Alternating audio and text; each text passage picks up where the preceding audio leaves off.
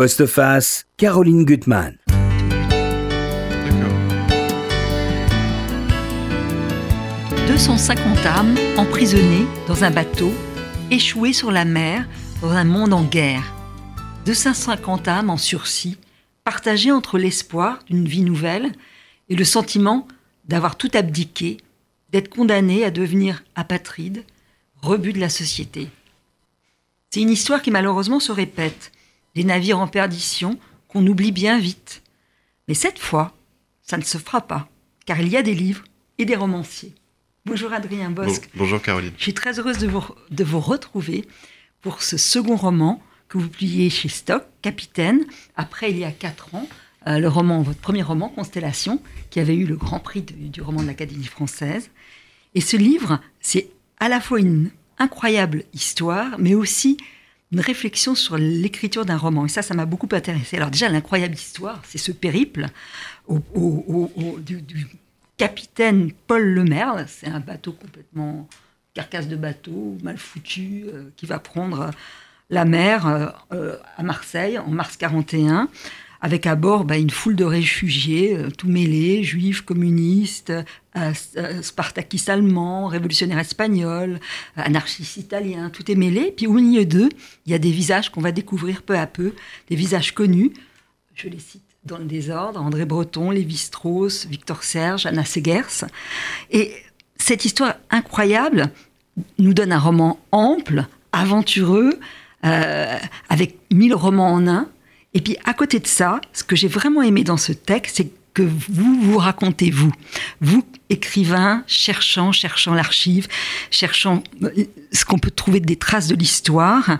Et dans cet exercice-là, on voit vraiment ce roman en train de s'écrire. Et ça, j'ai trouvé ça vraiment une force, une grande force. À côté de moi, Barbara. Bonjour. Alors, vous allez voir Adrien, après qu'elle parlait des livres, ben, vous n'aurez qu'une envie, c'est de les lire. Alors là, je ne sais pas combien vous avez rapporté de trésors dans votre sacoche. Euh, trois, trois. On a essayé d'être raisonnable, euh, c'est difficile, mais euh, trois, euh, trois somptueux dont on a assez parlé. Ouais, mais on, on a, on, on a par Qui téléphone. qui sont remarqués, On s'est, on s'est- en battu. parler. Ouais, il faut beaucoup pour parler. Oui. Voilà. Mais vous aviez tellement d'envie, il y a tellement Oui. de bons livres Ouais. que c'est difficile de le choisir. Alors, Adrien Bosque avec ce capitaine. Il y a un détail qui m'a beaucoup amusé dans, dans ce livre, c'est que vous racontez, vous racontez votre fratrie, vous êtes trois frères, bon, amoureux de la littérature, hein, ça va de Tintin à, Victor Hugo et surréaliste et, mille autres. Et quand vous y étiez jeune, vous escaladiez les toits, euh, vous aimiez les maisons abandonnées, et ces maisons abandonnées, vous aimiez y pénétrer avec vos frères par effraction. Et moi, d'une certaine façon, pour moi, c'est presque un art littéraire, parce que ce livre qui va naître d'une photo, vous allez y pénétrer dans cette photo par effraction. Alors racontez-moi déjà quand même vos, vos tumultes de, de jeunes garçons dans ces maisons abandonnées. C'était quoi? C'est un goût de collectionneur? C'était Non, quoi? je, je pense que c'est lié au fait que euh, j'ai été élevé dans une, effectivement une famille de, de garçons. Euh, J'ai une sœur, mais aussi euh, un père architecte. Mhm. Et un père qui sait euh, se balader sur les tuiles d'un pas, d'un pas sûr, et qui sans doute nous l'a transmis. Mais au-delà de ça, euh, je pense d'une, du- du- quelque chose d'assez commun, euh, de, quelque chose d'un peu aventureux, mais de risqué, à, sa- à savoir euh, que la maison abandonnée représente quelque chose. Tout à l'heure, vous parliez de, de, de bande dessinée, représente quelque chose qui entre le, si vous voulez, le western et, et, et, et quelque chose du, du- de la bande de la bande qui s'organise autour et qui, Mhm. qui, qui pille. Et je pense qu'enfant, euh, on vivait dans un village de Provence, village de Provence entre deux époques, et l'époque de la belle époque, si vous voulez, les hôtels de belle époque étaient en délabrement. Euh, et et c'était forcément quelque chose d'assez euh, spectaculaire pour nous de déambuler dans les grands couloirs, euh, dans ce qui Mhm. était devenu euh, les chambres, c'est-à-dire euh, assez vite, en fait, une sorte de mélancolie des ruines, mais moderne. Euh, et ça, ça va de pair avec l'autre forme de mélancolie qu'on trouve de plus en plus dans, dans les campagnes, hein, et qui est celle de la, de la ruine, de la ruine industrielle. Oui. Et donc, euh, c'est aussi cette ruine-là. Et j'ai l'autre pan de mon enfance s'est passé dans une maison de campagne en Camargue, Mhm. ancienne propriété agricole. Et cette propriété agricole, euh, dans son grand temps, si vous voulez, euh, accueillait des saisonniers, euh, saisonniers qui étaient regroupés dans des villages. Euh, et ces villages étaient restés de fait à l'abandon, euh, autour de bétaillères, elles aussi à l'abandon. Et donc, vous, ça crée quelque Mhm. chose, effectivement, et, et je ne sais pas si c'est un art romanesque, mais quand il a été question de, si vous voulez, de, effectivement, de garder dans le livre quelque chose des traces de la, de, de, de la recherche, mais aussi de, de, à travers ce préambule et cet épilogue qui encadre le roman, qui est le temps du roman au milieu, Mhm.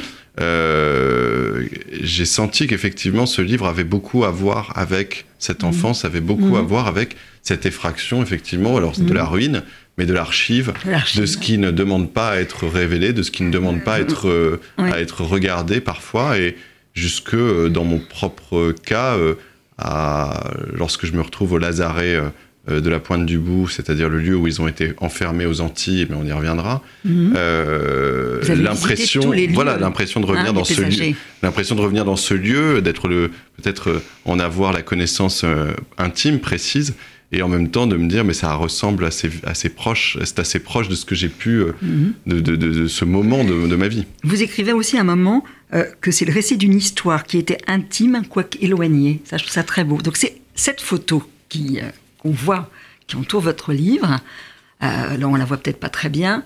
Euh, Il y a décrivez-la nous et dites-nous celui qui est à l'écart et qui observe.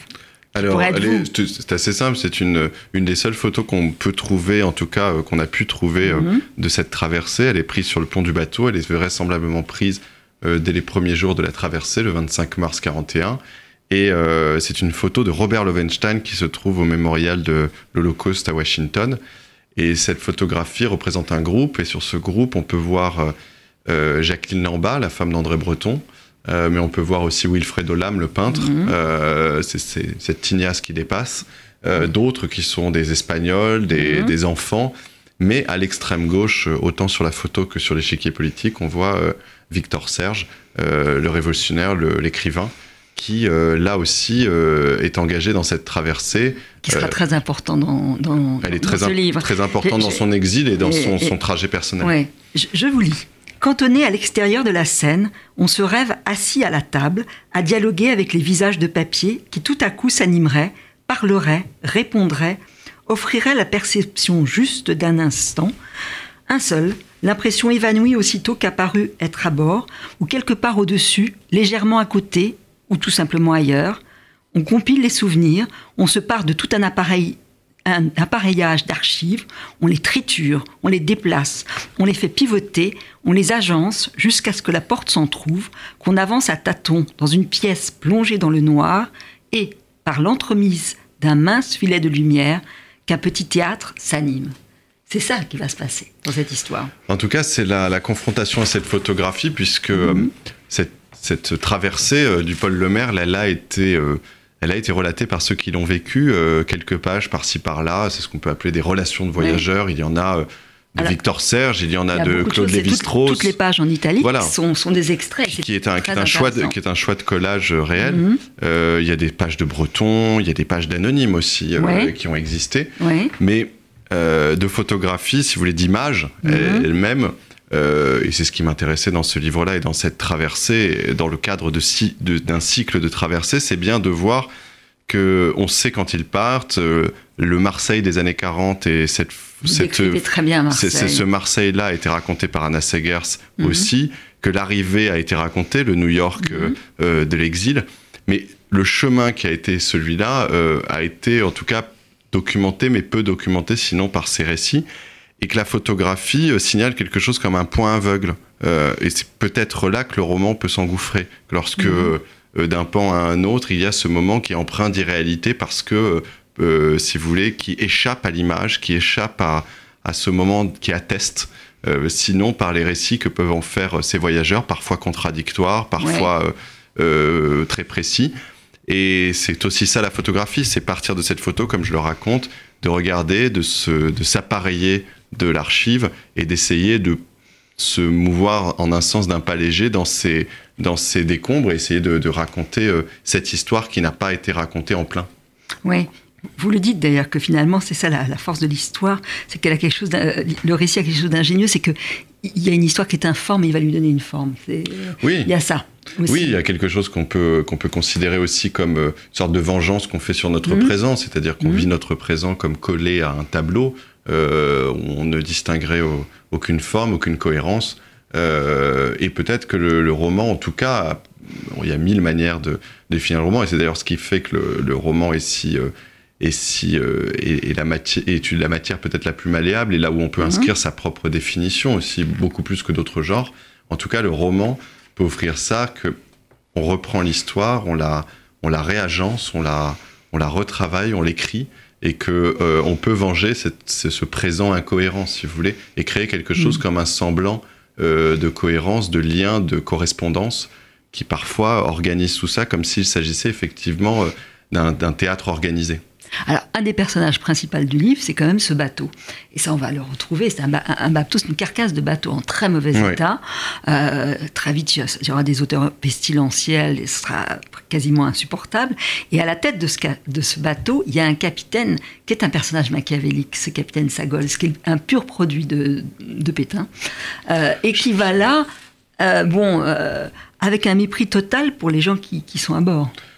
Alors oui, Je- je caricature peut-être votre pensée, Sur mais- Machiavélique, je pense que vous lui prêtez plus d'intention Oui. qu'il n'en a. Mais euh, Sagol, c'est un pur produit de Vichy, quelqu'un d'assez simple au fond, mais euh, qui euh, voit dans la Révolution nationale, comme d'autres, euh, un retour de l'ordre Mm. euh, et qui euh, s'y inscrit pleinement.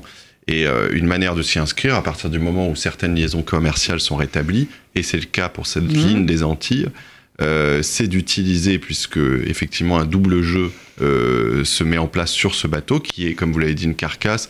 On parle d'un. L'image qu'on utilise, c'est d'une boîte de sardines avec un mégot collé dedans. Pour, euh, ça, ça donne bien l'image du bateau. Effectivement, de deux cales où s'entassent euh, 250 passagers, et qui n'est pas fait pour transporter ces passagers. Et à travers cette liaison, ils vont servir plus ou moins de boucliers humains. C'est-à-dire, ils sont une cargaison que l'équipage méprise, qu'il considère comme des pestiférés. dit, voilà, racaille sémite, tuyard, lâche. Enfin, y a Exactement, mais, mais parce qu'il s'agit pour eux, euh, effectivement, de tout sauf un sauvetage. Mais Mhm. à travers ce sauvetage, qui en est un malgré eux, euh, ils transportent d'autres cargaisons. Cette équipée d'ailleurs. Ils transportent d'autres cargaisons. Et ce qui se joue en Méditerranée puis en haute mer, c'est d'abord une bataille navale. Ouais. Bataille navale qui avait commencé avec le, le, le, le Mercel Kébir et le déplacement pour la marine, en fait, de la haine de l'allemand sur la haine de l'anglais. Ouais. Et d'abord, avant tout, celui qu'on déteste en Méditerranée pour l'amirauté, euh, si vous voulez, Vichy, c'est l'anglais, C'est le traître de Mercel Kébir. Et donc- les Anglaises. donc, voilà, ça. sur cette- Ouais. Ce double jeu, c'est d'abord euh, de transporter ces filets anti-sous-marins, ces Mhm. mines qui permettraient de les ramener jusqu'en Martinique, où l'amirauté est prisonnière, si vous voulez, d'une position isolationniste américaine, à savoir les bâtiments de guerre qui entourent l'île, anglais et américains, sans prise de position, mais avec une position attentiste qui, qui contraint les intérêts français. Et donc, effectivement, il y a un double jeu de, de, de Mhm. cargaison, Mhm. euh, tout en sachant que quand je parlais de bataille navale, il y a un réel risque pour ces bateaux à ce moment-là. Euh, de torpillage en mer, Ouais. euh, que ce soit du côté anglais, que ce soit du côté allemand, où des croiseurs allemands euh, torpillent certains, navires, de, navires de, pa- de, de sauvetage, justement. Ouais. Alors, on va croiser. C'est vrai que je disais au début du livre que c'est il y a mille romans dans votre livre parce qu'il y a des destins incroyables. Et, et vous d'ailleurs, vous avez une belle définition des, des destins qui est aussi aussi une forme de votre roman. Tout, tout destin a ceci d'étranger qu'il emprunte des voies détournées pour s'accomplir et à rebours ressemble à une suite de contournements et de chemins de traverse pris délibérément, des crochets illogiques travestis en un itinéraire sans à-coups. C'est ça qui va se passer. On va voir, on va, au départ, on va croiser la philosophe Simone Veil, on va voir le destin de Dupin, on va pas tous les citer, euh, Wilfredo Lam qui a l'air d'un boxeur qui est incroyable. Non, mais si on- va, on, on- va voir Camus même qui observe, lui, c'est le point de vue de Camus, observe le bateau d'Oran alors qu'il est en train d'écrire La Peste. Enfin, il y a des destins incroyables euh, que vous allez nous raconter. Et pourquoi ils sont là? Ce travestissement de, de, si vous voulez, après coup, qui donne une espèce de, de, de, de continuité à un destin improbable, euh, c'est effectivement ce qu'offre le récit, c'est effectivement ce qu'offre en fait la vision euh, que l'on a après coup de, de, de l'événement. Et je pense que le cas d'Anna Segers est, est particulièrement euh, prégnant parce que Anna Segers, dans son, ses différents exils, Ouais. si vous voulez, son histoire elle-même est une histoire qui comptait euh, en tant que pure fiction d'imagination serait Mhm. une histoire invraisemblable. Et C'est aussi ça, de quelle manière, et c'est Aaron Appelfeld qui le disait très bien, de quelle manière le réel est plus inventif parfois que la fiction. Elle, part, on va raconter ça en deux, Oui. deux mots. Elle, alors, elle est avec ses enfants, elle leur lit d'ailleurs l'Odyssée, Mhm. elle est merveilleuse. Et son obsession, d'ailleurs, c'est une question qu'on peut tous se poser qu'est-ce qu'on ferait si on devait partir à toute vitesse? Qu'est-ce qu'on emporterait? Qu'emportons dans l'instant? Revient- Et elle, elle a son roman qui est le plus important, mais elle risque de le perdre. Elle en a- il y a des duplicata, mais d'ailleurs, on va se rendre compte qu'il y en a beaucoup qui vont disparaître. C'est comme dans un jeu. C'est exactement ça. C'est-à-dire qu'à partir du moment où elle se dessaisit de la propriété qu'elle a du manuscrit, c'est-à-dire qu'elle oublie de prendre le manuscrit de la septième croix, et, il ne s'agit pas du moindre des manuscrits, parce que c'est le plus grand livre d'opposition à la barbarie nazie et à la livre de résistance nazie de la guerre. Je veux dire, c'est un succès international qui a permis de porter une voie de résistance, qui est la septième croix. Elle se dessaisit de ce manuscrit, elle part dans l'Exode, elle s'en rend compte, et lorsqu'elle se voit contrainte de retourner à Paris parce qu'elle ne passe pas la ligne, eh bien, effectivement, peu à peu, les copies qu'elle a transmises, c'est-à-dire soit à son traducteur, soit à, euh, à un ami euh, qui habite un appartement à Paris, vont disparaître un à un jusqu'au moment où on ça. se questionne sur le fait que effectivement ce manuscrit peut disparaître. Il Mm. s'agit en rien d'une action dramatisée, si vous voulez. Non. Elle revient à Paris Mais- et lorsqu'elle va chercher ce manuscrit d'abord chez cet ami euh, près de Saint-Sulpice, elle se rend compte que l'immeuble a été soufflé. Puis euh, retourne, euh, son Mhm. fils retourne à Meudon, euh, Bellevue chercher le manuscrit et se sachant surveiller euh, brûle le manuscrit. euh, Mhm. craignant d'être pris Mhm. et se retrouve comme ça peu à peu dessaisi jusqu'à c'est ce coup du si vous voulez ce, ce coup du sort de partir à la fois avec l'incertitude de ce manuscrit et le retrouver in fine Mhm. euh, à Ellis Island, ce qui peut paraître Ouais. totalement improbable lorsque un des exemplaires qui avait été transmis à un agent américain, euh, que cet agent la, re- la- retrouve à Ellis Island, lui, lui téléphone après une conversation et lui amène un contrat en lui disant ça fait des mois qu'on vous cherche, euh, on a un éditeur aux États-Unis et c'est comme ça que la septième croix sera Le publiée. seul exemplaire sauvé. L'un des seuls. L'un des Le- seuls. celui, euh, je l'ai appris hier euh, de, de la, de, de- de la spécialiste Hélène Roussel de, de Segers. Il en Mhm. existait un autre euh, qui était celui de son traducteur. Et celui-ci a été, euh, main- euh, a été caché sous dans une plainte de porte, sous une plainte, euh, pendant toute la guerre, euh, dans sa traduction, et que la traduction a attendu la fin euh, de la guerre. C'est extraordinaire. Mais euh, le devenir ouais. de ce manuscrit, Ouais. vous l'avez dit, il y a mille romans en un, mais celui-ci est un roman en soi. Alors, moi, c'est un personnage que je trouve qui est très important dans le livre, c'est quand même Victor Serge, puisque déjà sur la photo, c'est celui qui est en retrait, qui Mm. observe. Donc, moi, je pense que voilà, son regard, il est, il, est, il est clé. Et dès le départ, il est avec 40 euh, déportés enfin, euh, et, et compa- et compagnons de combat. Euh, il a le sentiment quand même d'être dans, un camp de concentration flottant. Oui, tout comme Claude Lévi-Strauss. Claude Lévi-Strauss dit on est la, la- la press- la conscience d'être d'abord des gibiers de camp de concentration. C'est ce qui Mhm. se rend compte assez tard. Et à partir du moment où ils embarquent, en tout cas, effectivement, ils sont des exilés. On est à un moment où le pacte germano-soviétique, euh, si vous voulez, fait que la moitié du bateau ne comprend plus la position, en fait, euh, et, Ouais. et- et désespère de la de, de l'issue. Se Ouais. dit que de toute façon, effectivement, il vaut, vaut mieux fuir. On vient d'apprendre l'assassinat Trotsky. Euh, il, il y va au Mexique aussi pour, pour rejoindre euh, et pour aussi pouvoir écrire. Est-ce qu'il Il écrit écrira sur l'assassinat de Trotsky? Très belles lettres aussi. à- et, et- et c'est ça voilà, ça qui m'intéressait dans ce, cette position, c'est pas raconter le, Ouais. le Victor Serge que l'on connaît, qui est le Mhm. Victor Serge des Mémoires d'un révolutionnaire, euh, qui, est le, qui est le Victor Serge, si vous voulez, euh, de la, de, de la, du militantisme, mais qui est euh, et, et de la théorie politique, mais qui est plutôt ce qui moi-même m'a surpris, un Victor, un, un, un, un homme amoureux, mais un, homme dans l'âge amoureux qui quitte le reste de ses journées sa compagne, Mhm. qu'il laisse à quai, euh, qu'il entend bien retrouver de l'autre côté de la ligne, mais leur chemin se sépare à ce moment-là et il, il vit dans cette attente et c'est la découverte de ces lettres qui sont d'ailleurs depuis euh, quelques mois belle. euh, par euh, une petite maison qui s'appelle Lettres et Balises et Mhm. qui a publié la correspondance beau, de hein. ses journées Ah oui. Serge et qui est Ça merveilleuse. donne envie de le lire, vraiment. Alors, il est avec son fils Vladi. Alors, il y a une chose très drôle, c'est que il peut plus supporter André Breton, qu'il trouve puant, parce qu'il y a des sociétés, on va, on va parler, la société Frecret, et là, il le trouve euh, grotesque, d'une gênante pédanterie. Et par contre, il y a un autre couple qui va se créer, et ça, c'est très étonnant, c'est l'amitié entre Breton et Lévi-Strauss. Oui. Alors là, on voit un Claude Lévi-Strauss très timide, il est au bord de- du divorce, euh, il a envie d'écrire un roman, ça c'est extraordinaire, il a- et il a les tre- 37 pages de Triste Tropique dans sa sacoche. Et quand il voit Breton, il, rêve de, de- Il est comme un petit étudiant, qu'il alors faut- qu'il a quand même... euh, Ce qu'il faut bien se dire, c'est qu'on a deux destins, et c'est ça qui, à travers ces- cette rencontre de deux personnages qui m'intéressait pour, le, si vous voulez, pour le, pour le roman lui-même, on a deux personnages qui, euh, euh, sont contradictoires. Si vous voulez, il y a un homme en devenir et il y en a un autre qui est une sorte de, de marquis déclassé. Mhm. Et, euh, et dans ces deux trajets, euh, Lévi-Strauss est effectivement, euh, on parle de personnages illustres, mais ça c'est après coup qu'on les considère, mais il est un anonyme parmi les anonymes, et il est...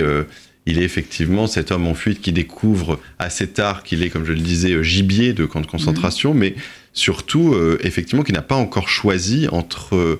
Euh, il revient du Brésil après avoir, après avoir euh, travaillé sur ses collections au musée de l'Homme, collection euh, de ses expéditions, les premières avec les Nambiquara, les Bororo, et il n'est pas encore euh, l'anthropologue structuraliste, il n'a pas encore en fait rencontré le structuralisme, il dit le, Mhm. l'avoir finalement découvert sans en connaître le nom, l'avoir pratiqué sans en connaître le nom.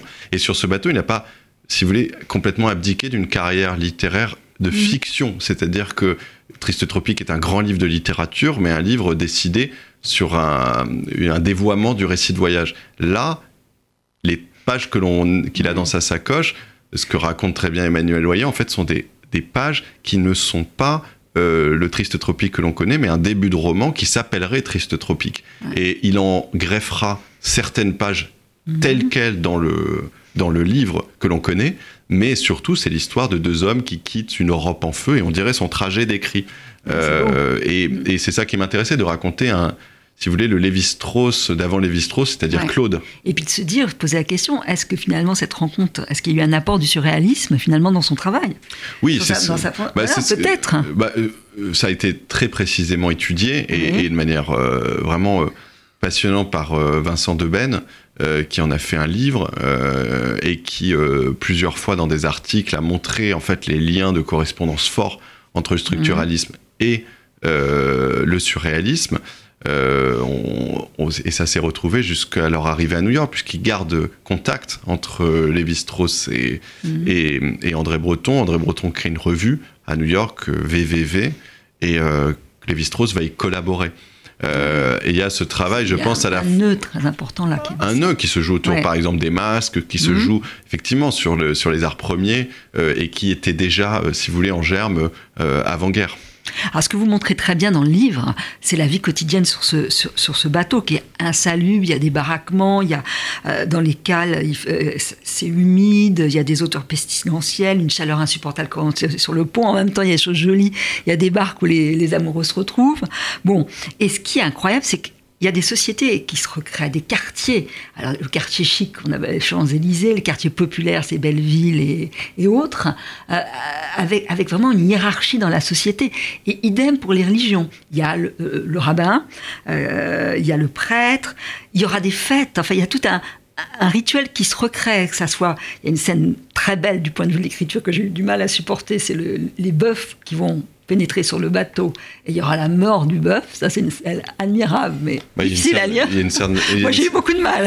il y a un abat- Enfin, il y a un Ah ouais. abattoir qui se met en place, Oui, mais, mais, bah oui. ce, mais ce qui m'intéressait, c'était, c'était de raconter, évidemment, je- il ne s'agit pas de raconter la traversée euh, de manière exhaustive, journée par journée, Non, euh, dans la mais totalité, mais d'aller la- chercher des, des moments, Ouais. des éclats à chaque Parce fois dans chaque journée. Il y a de la torpeur et l'ennui quand même. Il y a de la torpeur, de l'ennui, ce voyage qui est voyage, un voyage de bateau, c'est-à-dire une Ouais. succession de, de, de, si vous voulez, d'images immobiles, Mhm. euh, mais aussi euh, c'est à travers cette hiérarchie ce qui se met en place, cette organisation, ce pari qui se recrée, euh, ce pari de communauté.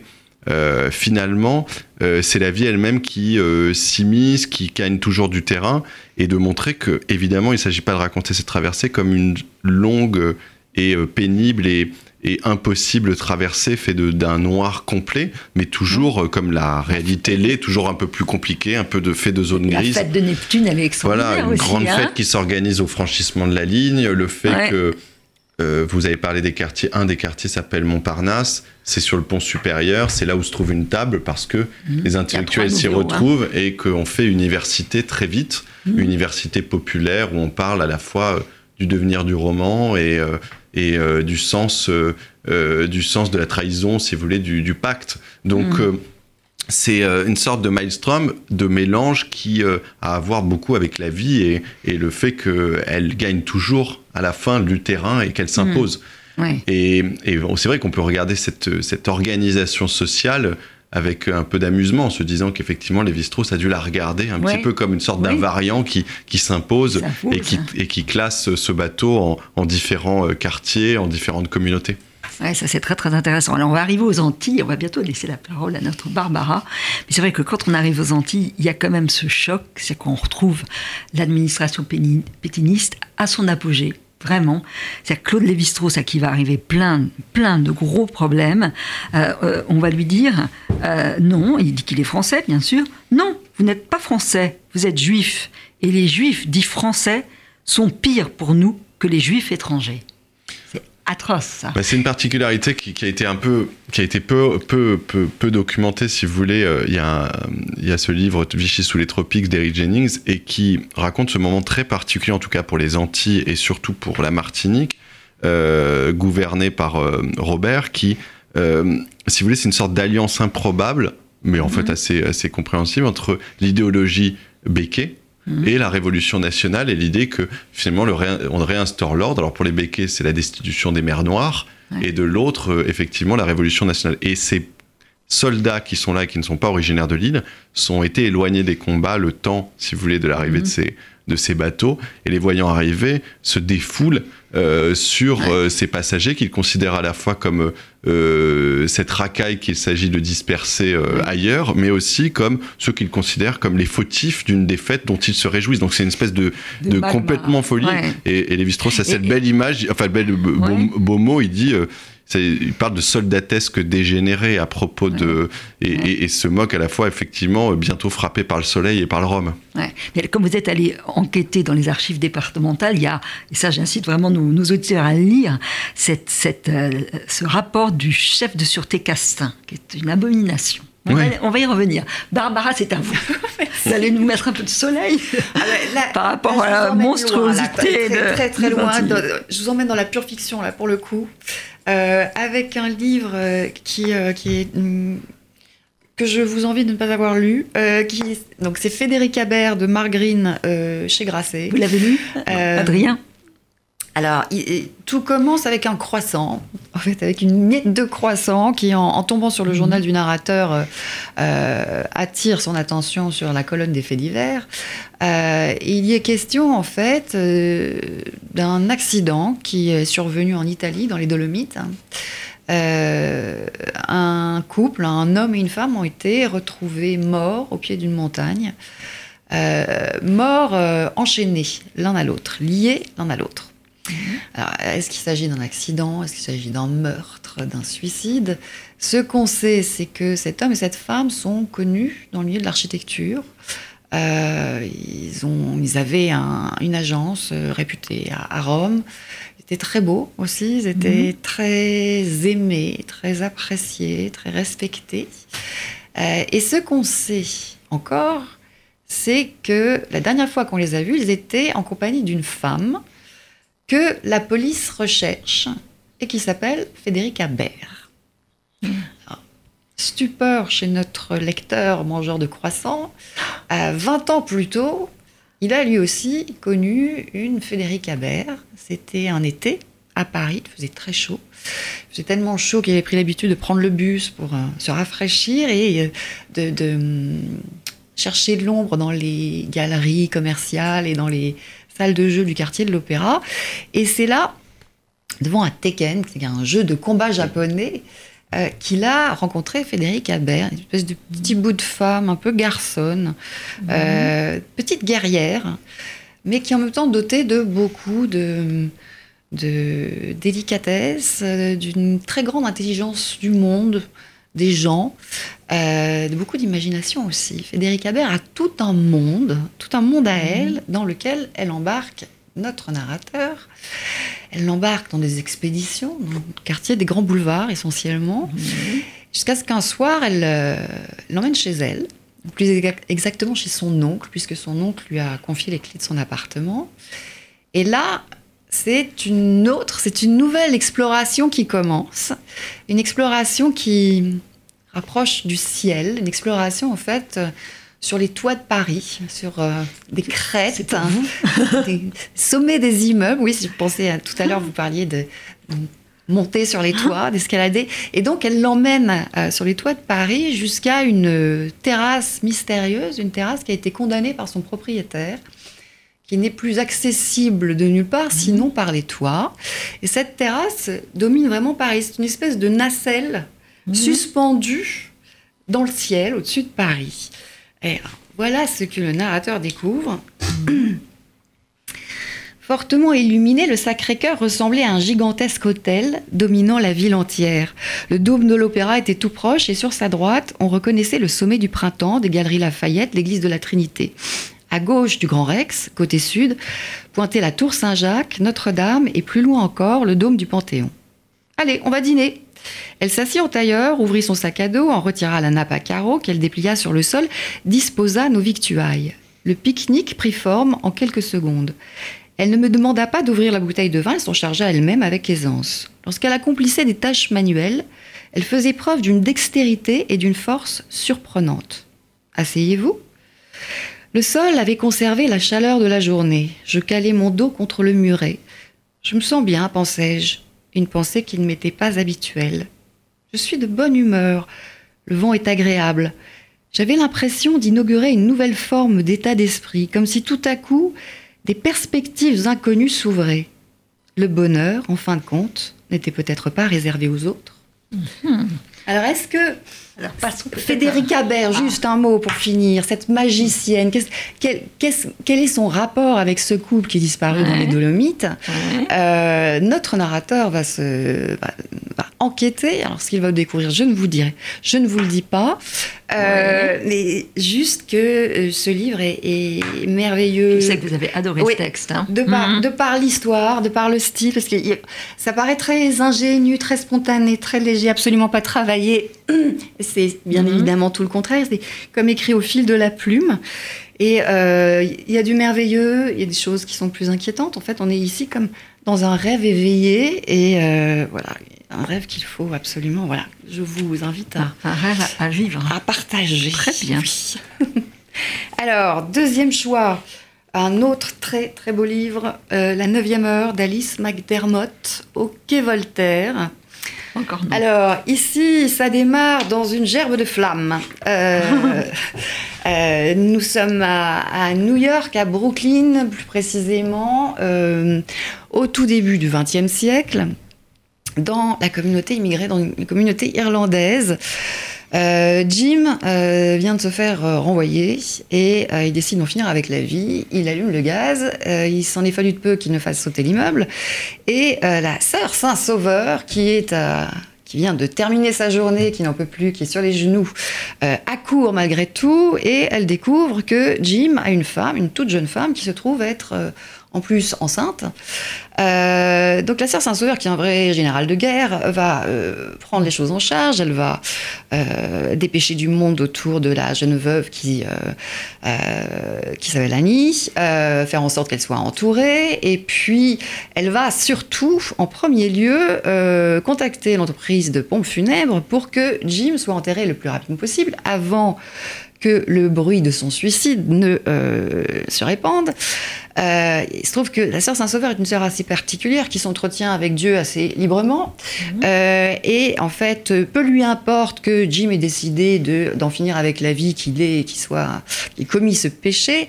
Ça lui importe en fait euh, le bien-être de cette jeune femme. Euh, Ah, ah, ah, ça- il faut, il faut, C'est il faut atroce. arrêter, c'est atroce, c'est atroce. Dites-nous en, en une Euh, phrase en- pourquoi il faut le lire. En une phrase, pourquoi il faut le lire Euh, Parce que ce livre, en fait, si on va au bout du bout, nous montre que finalement, entre ces religieuses, qui sont des religieuses très particulières, et les femmes, euh, à cette époque en particulier, il n'y a pas une si grande différence. En fait, c'est un livre qui parle de la sororité, de cet amour que les femmes euh, peuvent éprouver aussi bien pour euh, des femmes que pour des hommes. Euh, elles sont censées être toujours dans la compassion, dans l'amour du prochain, dans la compréhension du prochain. Et finalement, il n'y a pas loin entre ces sœurs hein, qui euh, se sacrifient et ces femmes à l'époque, peut-être encore aujourd'hui. Voilà. Et Alice McDermott fait ça avec beaucoup de, de, de- de piquant. Elle est, elle, est, elle est assez provocante dans son écriture. Elle a aussi des images. Elle, elle s'attache à des détails tout petits, dans, dans de tout petits, tout menus détails. Ce- ce- on, retrouve un monde, on, retrouve entièrement là. Il y a toute une réalité qui explose. Et voilà, c'est un très, très beau livre. La neuvième heure. La neuvième heure. Très mystérieux. Voilà. Bref, vous plongez dans le mystère. Alors, je retourne à votre livre, Adrien Bosque, capitaine, chez Stock. Donc, on, est dans le monde de l'arbitraire quand on est aux Antilles. il y a des pages terriblement fortes. Euh, Claude Lévi-Strauss qui va être mis en prison parce qu'il a une malle, le pauvre. Dans sa malle, il a des, écrits sur les Indiens. Il a, on va le prendre pour un dangereux euh, euh, espion pour les Américains. Enfin, des histoires complètement rocambolesques. Et il a, vous, voulez citer des lettres qu'il envoie à ses parents parce qu'il leur cache beaucoup de choses. Il ne veut pas les inquiéter, qui sont absolument merveilleuses. On retrouve Victor Serge qui a, et ça j'aimerais bien lire ce passage, parce que parmi tous ces personnages, c'est vrai qu'ils sont sans, arrêt tiraillés entre le doute et l'espoir. Et c'est ça que je trouve très fort, parce que, bon, euh, et lui, il a cette force-là. Il dit, je dis que nous sommes des vaincus, que comme les combattants d'une immense armée qui a le temps, que nous ne devons pas nous laisser vaincre en nous-mêmes, mais garder les âmes victorieuses, que nous tenons dans nos mains beaucoup d'avenirs complètement imprévisibles et que nous nous sommes prouvé notre capacité de tout affronter, tout subir et tout accomplir. il y a des choses qui vont s'accomplir d'une façon magique. La, la rencontre d'André Breton et de Césaire, c'est de l'ordre de, la magie. Cette mercerie où il veut acheter, parce que on a oublié de dire qu'André Breton, il est en famille, c'est ça d'autant plus amusant dans le livre. Il veut acheter un ruban bleu pour sa petite fille, et dans la boutique où il va aller, il va découvrir un texte euh, de la revue de Césaire. Oui, oui. Ah bah, en tout cas, merci pour les, présentations. J'ai très envie de vous piquer après le Mark Green, si c'est possible. Piquer, non, ça c'est sûr. Voilà. euh, que j'ai pas lu. Mais euh, à, propos, du, à propos du, rêve éveillé, euh, pour reprendre vos mots, je pense qu'on est de cet ordre-là, c'est-à-dire mm. effectivement cette finalement cette culture qu'on a tenté d'annuler, qu'on a tenté de détruire, qu'on a éloignée ça serait faux de dire qu'on l'a d'autant mieux rapproché, ça serait presque offensant, mhm. mais en tout cas, parfois, on a créé des moments de, correspondance, de rencontres improbables, et au-delà euh, au-delà des territoires, euh, mhm. parfois au-delà des tropiques, et c'est le cas ici, puisque ils sont enfermés à leur arrivée à Fort-de-France, ils sont enfermés en face de Fort-de-France, dans une ancienne léproserie, un mhm. lazaret, et dans ce lazaret, ils sont assignés à résidence, ne peuvent sortir, et finalement ne doivent leur salut au départ qu'aux commerçants de l'île qui vont se plaindre auprès de, euh, du gouverneur qu'on ne bénéficie, qu'ils ne bénéficient pas de cette manne financière toute nouvelle euh, qui pourrait se répandre dans les rues de la ville et tenter, enfin, du moins, de, de dépenser leur argent. Mhm. Et c'est ce qui se passe au bout de quelques jours où on accepte, en tout cas les autorités, la sûreté, acceptent que ces passagers euh, déambulent en ville et reviennent le soir venu.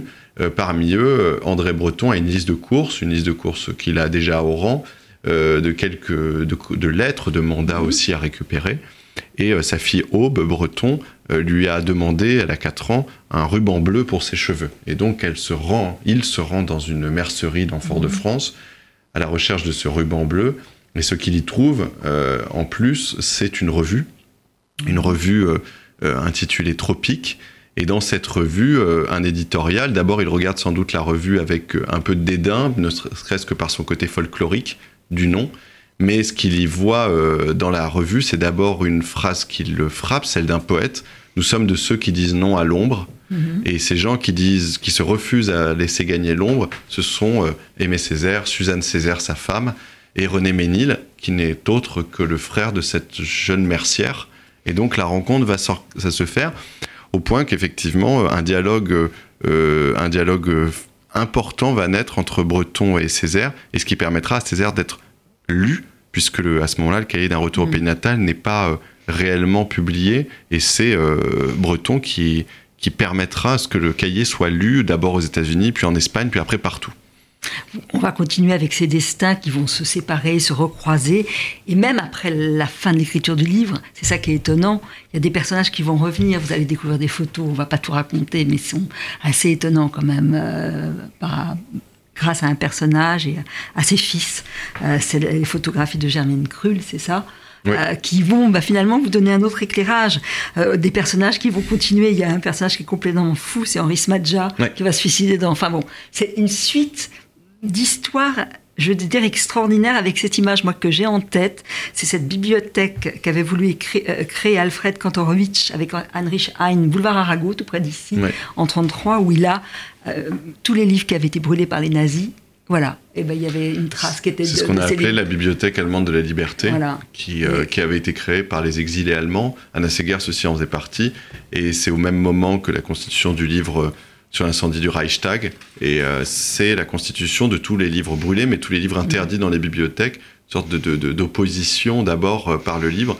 Et c'est effectivement, Kantorowicz est un personnage passionnant aussi pour cette raison. Ouais, magnifique. En tout cas, avec vous, Adrien Bosque, on avance, c'est vrai, pour redonner vie aux décombres, aux fantômes. Et c'est un très très beau texte que je vous incite Je à lire, Oui. que vous allez lire. Ah oui, oui, oui. Hein, de Capitaine, aux éditions Stock. Et on lira vos livres. Oui. On va, on va les piquer euh, l'un l'autre. Oui. On va se les, se les passer ensuite. Ouais, alors Frédéric Voilà. Habert de Mark Green chez Grasset et La 9 heure d'Alice McDermott au Quai Voltaire. Merci à tous les deux. Merci. Au revoir.